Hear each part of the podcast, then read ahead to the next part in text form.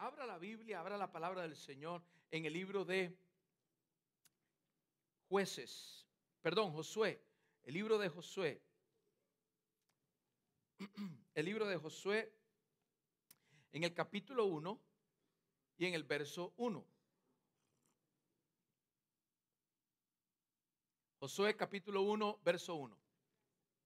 Y voy a darle seguimiento al tema que inicié la semana pasada. Volvamos a la cruz. Diga conmigo, volvamos a la cruz. Y Josué capítulo 1, verso 1, creo que es este pasaje que responde a muchas de, de las interrogantes que tenemos especialmente cuando cambiamos de año, cuando estamos de un año y entramos a otro año. Nos preguntamos, hay incertidumbre y no sabemos qué es lo que sucederá en este nuevo año. Si bien es cierto, estoy seguro que usted quiere que le vaya bien en todo lo que emprenda, pero necesitamos entender que la palabra del Señor, ante una promesa, hay una acción del ser humano. Y asimismo lo vamos a ver en el libro de Josué. La Biblia está llena de promesas de la palabra de Dios, de nuestro Señor Jesucristo, pero hay acciones que el ser humano tiene que tomar, actos que el ser humano tiene que hacer para apoderarse de esas promesas. Josué capítulo 1, verso 1 dice, aconteció después de la muerte de Moisés, siervo de Jehová, que Jehová habló a Josué, hijo de Num, siervo de Moisés, diciendo, mi siervo Moisés ha muerto. Ahora pues levántate y pasa el Jordán. Diga conmigo, levántate. Levántate es la primera acción que usted tiene que hacer el día de hoy. Y pasar el Jordán. Para el pueblo de Israel, el Jordán era eso que los separaba de la bendición de Dios y ellos. Estaba el Jordán en el medio pero hubo que levantarse. Diga conmigo nuevamente, levántate. Y dice, y pasa el Jordán. Dice, a la tierra que yo les doy a los hijos de Israel. Yo os he entregado, como lo había dicho a Moisés, todo lugar que pisare la planta de vuestros pies. Verso 5. Nadie te podrá hacer frente. En todos los días de tu vida, como estuve con Moisés, estaré contigo. ¿Alguien toma esta palabra esta tarde? No te dejaré ni te desampararé. Verso 6. Esfuérzate y sé valiente. Esta es otra acción que usted tiene que hacer. Usted tiene que esforzarse y ser valiente. ¿Para qué? Porque tú repartirás a este pueblo por heredad la tierra de la cual juré a sus padres que la daría a ellos. Solamente esfuérzate y sé muy valiente para cuidar de hacer conforme a toda la ley que mi siervo Moisés te mandó. No te apartes de ella ni a diestra ni a siniestra, ni a derecha ni a izquierda, para que seas. ¿Cuántos quieren ser prosperados en este 2020? ¿Cuántos quieren ser prosperados en este 2020? Leo para ustedes el verso 7. Solamente esfuérzate y sé muy valiente para cuidar de hacer conforme a toda la ley que mi siervo Moisés te mandó. No te apartes de ella ni a derecha ni a izquierda, para que seas prosperado en todas las cosas que emprendas. ¿Cuál es la promesa de parte de Dios? Que serás prosperado. ¿Qué es la acción del ser humano? ¿Qué es lo que usted tiene que hacer? Esforzarse y ser valiente. Diga conmigo, me esfuerzo Diga conmigo, me esfuerzo. Y soy valiente. De esa forma está asegurada, cuando usted se esfuerza y es valiente por cumplir lo que dice la palabra de Dios, usted tiene asegurado que todo lo que usted emprenda en este 2020 prosperará. ¿Alguien lo cree esta tarde? ¿Alguien lo cree esta tarde? Creemos en lo que dice la palabra de nuestro Señor Jesucristo, que es viva y es eficaz. ¿Lo creemos? Por lo tanto, si la palabra del Señor dice que te esfuerces y seas valiente para que seas prosperado, entonces yo lo creo. ¿Lo cree usted? ¿Lo cree lo que están por acá? Creo lo que dice la palabra del Señor. Y si la palabra del Señor lo dice, yo lo repito, yo lo creo, yo lo vivo. Si la palabra dice voy a ser prosperado, yo quiero ver, yo quiero saber cómo voy a ser prosperado. Por eso la palabra del Señor en el libro de Josué responde, creo yo, a la pregunta, ¿qué pasará en este 2020? Yo estoy seguro que en este 2020, para todos aquellos que se esfuercen y sean valientes en cumplir la palabra, yo estoy seguro que van a ser prosperados. ¿Lo cree usted? Porque no lo dice el pastor Eduardo, no lo dice el diácono, no lo dice el anciano, lo dice la santa palabra de Dios que es viva y es eficaz. ¿Usted cree lo que dice este libro? Solo por aquí creen, por allá no creen. Sargento, ¿qué pasó? ¿Alguien cree en este lugar lo que dice la santa palabra de Dios? Creemos y es viva, es eficaz y es para nosotros. Por lo tanto, si lo dice la palabra del Señor, yo lo creo. ¿Cuál es la forma de tener éxito y ser prosperado este año? Ser valiente, esforzarse y hacer lo que dice esta palabra. La semana pasada estuvimos hablando, volvamos a la cruz, y estuvimos hablando de esta cruz, el mensaje de la cruz y lo que la cruz transmite. La cruz donde fue clavado nuestro Señor Jesucristo. Y hablamos de que cuando la cruz se pone, se siembra, así como fue sembrada la cruz de nuestro Señor Jesucristo, se siembra en la tierra, quedan tres ángulos abiertos o quedan tres vértices abiertas. Una conduce hacia el cielo, otra, otras dos conducen hacia el norte, perdón, hacia la izquierda y hacia la derecha, o hacia la derecha o a la izquierda. Es horizontal. Una es vertical y la otra es horizontal. La semana pasada vimos que ese vértice horizontal, ese vértice vertical, esa parte que es hacia arriba, nos conduce al altar del Señor. Estuvimos hablando la semana pasada y tres semanas llevamos hablando de los altares. Estamos hablando de que el altar es el lugar de encuentro, de la misma forma en que en la antigüedad habían lugares de encuentro. Cerca de 50 altares se mencionan en el Antiguo Testamento. Y todos estos altares tenían siete palabras en común. Las vimos las siete. Y esto, esto, los altares no pierden efectividad hoy día. Seguimos hablando de altares porque estos altares son lugares de encuentro con Dios. Por eso, si esos, estas siete palabras no caducaron y eran el común denominador en estos 50 altares del Antiguo Testamento. Yo creo que hoy, cuando nosotros hacemos altares, estos mismos, estos mismos, este mismo común denominador que hubo en el Antiguo Testamento, también cae, también se cumple en nosotros el día de hoy. Por ejemplo, en los altares siempre hay y habrá y hubo entrega. En los altares siempre hubo, hay y habrá exclusividad. En los altares siempre hubo, hubo pacto. En los altares siempre hubo sacrificio. Y cuando no llevaron sacrificio, Dios proveyó el sacrificio. Pero un altar es sinónimo de sacrificio. Un altar sin sacrificio no existe. El sacrificio siempre nos lleva al altar de Dios. Y yo quiero que usted sepa, o más bien recordarle, porque la semana pasada les hice entender a muchos de ustedes que muchas personas confunden el altar con el tiempo de comunión con Dios. Por ejemplo, yo tengo comunión cuando voy conduciendo mi auto 30 minutos de mi trabajo a mi, a mi casa, de mi casa a mi trabajo. En ese momento estoy en comunión con Dios, estoy hablando con Dios, estoy comentando con Él, lo tengo como sentado aquí a mi lado.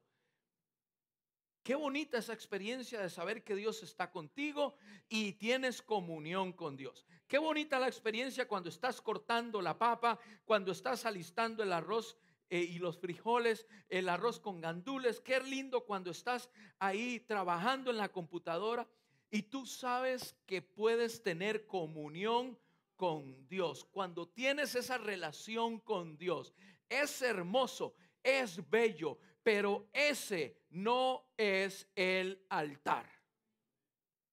Hello. No me confundas eso con tu altar. Tu altar es un lugar exclusivo. No cuando estás conduciendo. Cuando estás conduciendo no puedes ser exclusivo con Dios. En un altar hay pacto. Cuando tú vas conduciendo, cuando estás cortando la papa o haciendo el arroz con, el arroz con frijoles, no puedes hacer pacto, estás concentrado en otra cosa, mirando otra cosa. De lo contrario, podrías hasta chocar. No hay exclusividad, no hay pacto en, en esa conexión con Dios diaria que tú tienes. No hay transformación tampoco, porque tu mente está dividida en varias cosas. Cuando vamos conduciendo, está dividida en el peatón, está dividido en el semáforo, está dividido en el momento en que el carro va por delante tuyo, va por detrás, va a los lados. Tu mente está dividida en muchas cosas y también estás en comunión con Dios. Tú no puedes ser exclusivo cuando vas conduciendo. Tú no puedes hacer pacto con Dios cuando vas conduciendo porque no hay exclusividad. Dios quiere que cada uno de nosotros tengamos tiempo exclusivo con Él, tiempo de pacto, tiempo de transformación, tiempo de renovación. Y eso solamente ocurre en los altares. Estoy recordando lo que hablé la semana pasada, que tal vez muchos de ustedes no lo escucharon, pero un altar no es lo mismo que tener comunión con Dios. La comunión con Dios yo la tengo 24/7. Mientras estoy hablando, mientras estoy conduciendo, mientras estoy haciendo lo que tenga que hacer, estoy en comunión con Dios y tengo relación con Dios. Pero solamente en los altares hay transformación. Solamente en los altares hay compromiso. Solamente en los altares hay entrega. Y solamente en los altares hay pacto. ¿Alguien dice amén? Ah, Veo algunos hermanos sorprendidos. Sí, hermano, así es. Usted necesita encontrar un altar, hacer un altar y estar en ese altar todos los días. A ver, acabamos de escuchar una palabra, leer una palabra, esfuérzate y sé que. Cuando usted se esfuerza, usted tiene grandes recompensas. Para estar en el altar de Dios diariamente requiere sacrificio. Y dijimos que cuando hay sacrificio es porque hay un altar de por medio. Es muy complicado hoy en día, escúcheme bien, hacer esto que yo les estoy diciendo.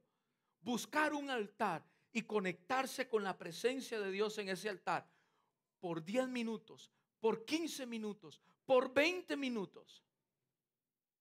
Es muy difícil. Porque yo creo que si yo les pregunto a ustedes, ¿cuántos necesitan días de 30 horas? Todos me levantarían la mano y dirían, yo necesito un día de 30 horas. ¿Cuántos necesitan un día de 35, 40 horas? Yo levanto la mano y yo necesito un día de 40 horas. Por esa razón, yo creo que todos nosotros tenemos días de 24 horas. Por esa razón, el hacer un altar diario requiere sacrificio de tiempo. Diga conmigo sacrificio.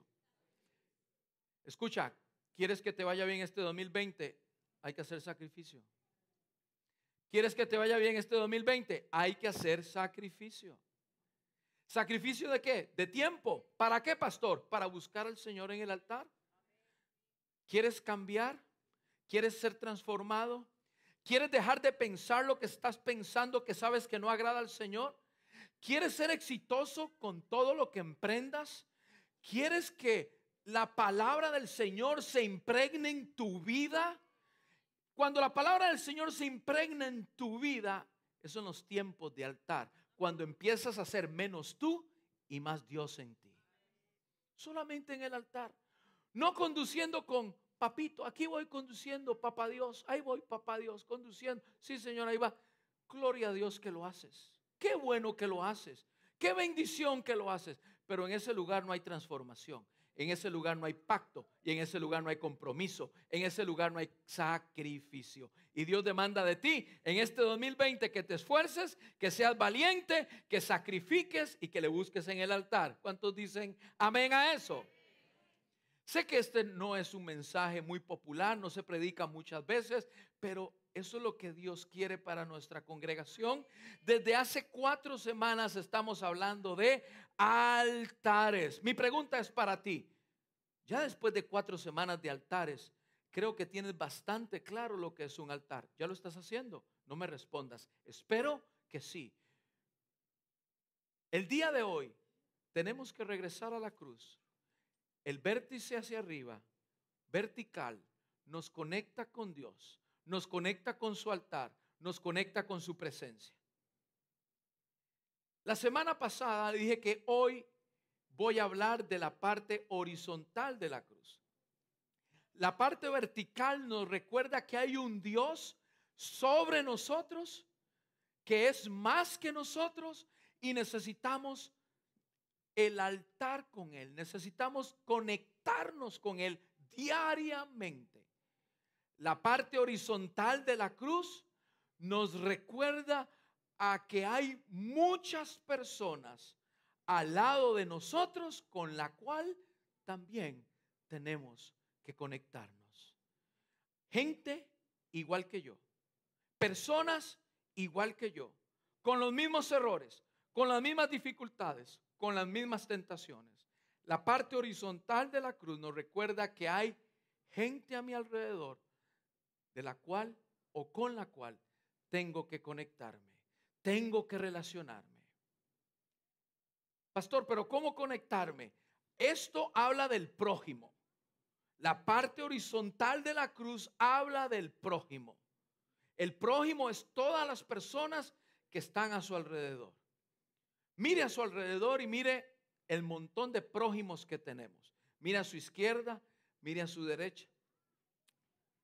Es fácil amar a quien está a su izquierda y a su derecha, ¿verdad? ¿Por qué? Porque posiblemente es su esposa. Posiblemente es su esposo. Posiblemente es su hijo. Posiblemente es su hija quien está a su izquierda y a su derecha. Sí, esos son prójimos. Hay que amarlos también. Pero qué interesante que no solamente a esos prójimos hay que amar. Hay que levantar la vista y mirar más allá y mirar a aquellos prójimos que me la ponen bien difícil. Aquellos prójimos que son bien complicados de amar. Aquellos prójimos que es que de vez en cuando quiero bajarme de la cruz, pastor, para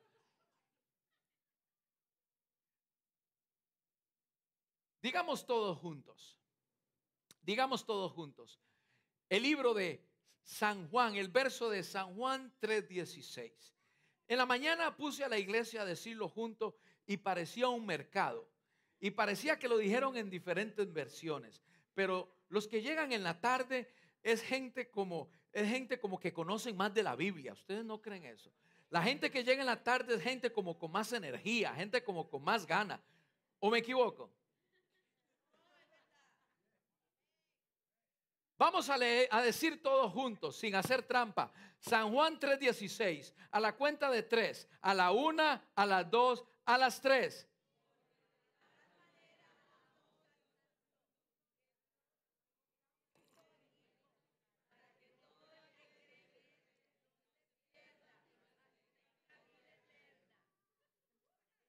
La idea es esa, dijo el chavo. La idea es esa, de que por ahí en otras versiones, en otras palabras, tenemos muy buena idea de lo que ama Dios. Dice que de tal manera Dios amó a quién? Al mundo. ¿Quién es el mundo? El mundo es el prójimo. El mundo es la persona que tiene sentado a tu lado, a la izquierda, a la derecha, el que está sentado de aquí hacia allá, los de allá para acá. Ese es el mundo.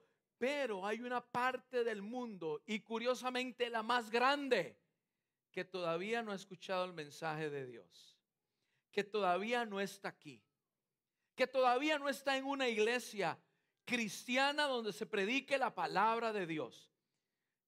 Al contrario, están afuera haciendo cosas que no manda la palabra de Dios. Siguen atados del pecado. Mientras usted y yo seguimos aquí sentados en la iglesia, sabiéndonos San Juan 3:16, pero pareciendo que no amamos las mismas cosas que ama Dios. ¿A quién ama Dios? ¿A quién ama Dios? Al mundo. Las almas que están allá tiradas en el mundo. Eso es lo que ama Dios. Mientras tanto, la iglesia de Jesucristo sigue pensando que el mundo está aquí adentro y que lindo Dios nos ama. Dios nos ama y Dios nos ama. Y mientras tanto, como no hacemos la voluntad de Dios, hacer la voluntad de Dios es preocuparse por lo que Él ama. ¿eh? Es preocuparse por lo que Él ama. Mientras tanto, la iglesia de Dios se siente tan cómoda y tan tranquila preocupadas si los pantalones, si los que se suben al altar con pantalones están en pecado o no en pecado, si los que se maquillan están en pecado o no pecado, si los que se ponen aretes están en pecado o no pecado. ¿Por qué usted no se preocupa por amar lo que Dios ama y no le alcanzará el tiempo para ver lo que se sube aquí, si el maquillaje, si los aretes? ¿Por qué no se preocupa por lo que Dios realmente se preocupa? Primeramente, vayamos, caminemos, hablemos de lo que Dios ama. ¿Qué ama Dios? El mundo, las almas.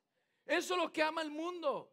Pero la iglesia de Jesucristo, y cuando hablo de iglesia de Jesucristo no me refiero solamente a los que estamos aquí, me refiero a todo el mundo que eh, tiene, eh, que, que el pueblo de Dios está por todo el mundo. Estamos tan tranquilos nos sentimos tan bien en este ministerio, en el otro ministerio, en este ministerio. Amén. Qué bueno servirle al Señor Jesucristo. Pero es tiempo de poner la mirada en este 2020 en lo que realmente le interesa a Dios, que son las almas. Mientras usted y yo estamos aquí, hay almas que se pierden el día de hoy. Mientras usted y yo estamos aquí, hay almas que no han conocido al Señor Jesucristo y están partiendo del mundo. La palabra del Señor Jesucristo dice en Mateo 22. El fariseo, uno de estos fariseos, Jesús dejó con la boca callada, así cerradita, a los saduceos, que eran otros maestros de la ley. Gente de la ley, gente que conocía la ley por delante y por detrás y la hablaban, la predicaban, pero no la vivían. Y como los fariseos se dieron cuenta que los saduceos se quedaron con la boquita callada después de una respuesta de Jesús, uno de los fariseos sacó pecho. Aquí se van a dar cuenta que nosotros los fariseos somos los meros, meros. Maestro, ¿cuál es el primer mandamiento? Y dice la Biblia que el fariseo le hizo esta pregunta a Jesús para tratar de atraparlo, para tratar de tenderle una trampa. Y Jesús le respondió, como está escrito en la ley, amarás al Señor tu Dios con todo tu corazón, con toda tu alma y con toda tu mente. Y el fariseo ya le iba a tirar ahí. Ah, entonces, pero Jesús le dijo, y hay un segundo, que es tan importante como el primero. Los dos por separado no se pueden ver, tienen que verse juntitos. El segundo más importante de todos los mandamientos es amarás a tu prójimo como a ti mismo. Precisamente ese es el mensaje de la cruz. El mensaje de la cruz habla de un mensaje vertical que nos conecta con Dios. Amarás al Señor tu Dios con todo tu corazón, con toda tu alma y con toda tu mente. Y el mensaje de la cruz también nos dice, mensaje horizontal, y a tu prójimo como a ti mismo. Querida iglesia, hoy es tiempo de entender que el mensaje de la cruz es uno, es el amor de Dios para el mundo. Ese es el mensaje. Lo que pasa es que la iglesia cristiana lo complica demasiado, pero el mensaje de la cruz es sencillo. ¿Qué ama a Dios? Dios ama al mundo. Y nosotros como sus hijos tenemos que entender que tenemos que amar al mundo. Pastor, pero es que vieras que hay complicado amar a algunos hermanos. Algunos, algunos, yo sé que en esto no pasa en este, esto, esto pasa en una iglesia allá en Chile, Argentina, en México. En México pasa mucho esto.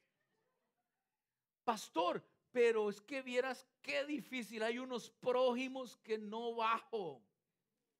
Los mexicanos son tremendos. No, amo, amo los mexicanos. Pastor, es que vieras qué difícil es. Amado hermano, si por tus propias fuerzas estás tratando de amar a todos los hermanos, te vas a cansar y te vas a frustrar. Porque solamente cuando tú vas a tu altar, te darás cuenta de que recibirás del amor que Dios tiene, que es inagotable, para amarnos los unos a los otros. Pero qué fácil es amarnos los unos a los otros. Qué fácil es amar a Vanessa, qué fácil es amar a Luis, qué fácil es amar a la gente de la iglesia. Como dije hace un momento, solamente en otras iglesias hay hermanos que se traen riña los unos a otros, pero eso no pasa aquí. Amén. Aquí todos se aman. Algunos se vuelven a ver así. Gloria a Dios por eso. Espero que allá los que nos están mirando también se amen los unos a los otros. Pero qué bonito y fácil es amar los unos a los otros. Pero ¿qué pasó con el mundo? ¿Qué onda con el mundo? ¿Dónde lo dejamos? Qué fácil, pastor, venir los domingos aquí y seguirme engordando, engordando, engordando de la palabra. Qué rico comer de la palabra. Pero la palabra es para que cause efecto y te vayas al mundo. Lo que ama a Dios es el mundo, las almas del mundo. ¿Por qué no las vamos a traer? Esa es la única. No me puedes decir que después de ver y de ir al altar de Dios, Dios te dice que te quedes aquí sin hacer nada. Cuando tú tienes un encuentro con Dios, cuando tú tienes un encuentro en el altar, no te puedes quedar quieto, no puedes quedarte callado. Necesitas, necesitas demostrarle al mundo el amor de Dios que hay en tu vida. No te estoy pidiendo que te pares con un megáfono allá en la esquina en Ramsey Street y le cuentes a todo el mundo sobre el amor de Dios. No te estoy pidiendo eso. Ni tampoco te estoy pidiendo que transformes tu vehículo como este caballero que anda por ahí en un, en un pickup truck con una cruz en la parte de atrás que dice, Jesus love you, Jesus love you, y, anda, no te estoy pidiendo que hagas eso con tu vehículo. Lo que te estoy pidiendo es que reconozcas que si Dios ama las almas, lo que tú como cristiano debes amar son las almas. Por lo tanto, yo, mis obras, mis acciones reflejan las acciones del Padre. ¿Cuáles son las acciones del Padre? Las acciones del Padre son las mismas acciones que Jesucristo vino a hacer aquí, en la tierra. Jesucristo anduvo sanando, Jesucristo anduvo vistiendo, Jesucristo anduvo dando de comer, pero lo más importante que vino a hacer Jesucristo fue entregar el mensaje de salvación a aquellos que no tenían el mensaje de salvación, el mensaje de amor. Querida iglesia, tú necesitas, hay que levantarnos y despertarnos del letardo de la tranquilidad, entender que tenemos que salir de nuestra zona de confort y decirle, Señor, aquí estoy, rendido en tu altar. Quiero entregarme y encerrarme contigo. Y de ahí tú te levantarás amando lo que Dios ama. Sin embargo, como la iglesia no está muy acostumbrada a ir al altar, por esa razón no amamos lo que Dios ama. Hello. Sin embargo, por esa razón, como la iglesia no está muy acostumbrada a ir al altar, no amamos lo que Dios ama. Dios es amor. Y cuando vamos a Él, Él nos llena de su amor para la gente. Pastor, ¿cómo puedo demostrarle el amor? ¿Cómo puedo demostrar esas obras del Padre? Ok, no debo de transformar mi vehículo con una cruz. No, no me está pidiendo que vaya y me pare en la, en la esquina con un megáfono a predicar la palabra. Hermano, si usted lo quiere hacer, hágalo. Pero esa no es la forma más efectiva hoy en día de anunciar el mensaje de la palabra.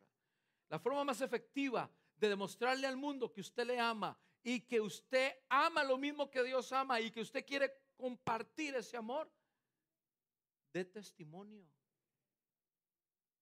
De testimonio. No le estoy pidiendo que abra la boca, solo de testimonio. ¿Dónde debo dar testimonio, pastor? Primeramente en casa. Que sus hijos y que sus hijas puedan estar orgullosos y contentos de que la persona que está en casa, el papá que está en casa es la misma que está aquí sentada. Porque aquí todos se ven hermosos, bien lindos. Nadie mata ni una mosca. Pero allá en casa las matas todas. Allá en casa tus hijos se tienen que poner tapones porque todos son gritos. No estás dando testimonio. Yo te estoy pidiendo que des testimonio. Te estoy pidiendo que des testimonio en casa, que des testimonio en tu trabajo. ¿Cuántos prójimos habrán en tu trabajo? Un chorro, dicen por ahí. ¿Cuántos prójimos hay en tu trabajo? Pregunto, ¿será que Dios ama a esos prójimos? Parece que no están convencidos. Pregunto, ¿será que Dios ama a esos prójimos? Parece que tú no. Lo que, lo que te estoy pidiendo es que des testimonio en tu trabajo. ¿Cómo doy testimonio? ¿Cómo manifiesto las obras del Padre en mi trabajo? Sé el mejor empleado.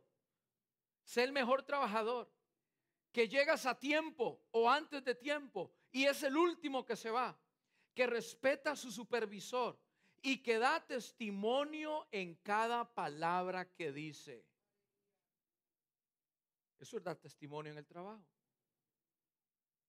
En casa, les acabo de decir, ¿qué les parece con los familiares?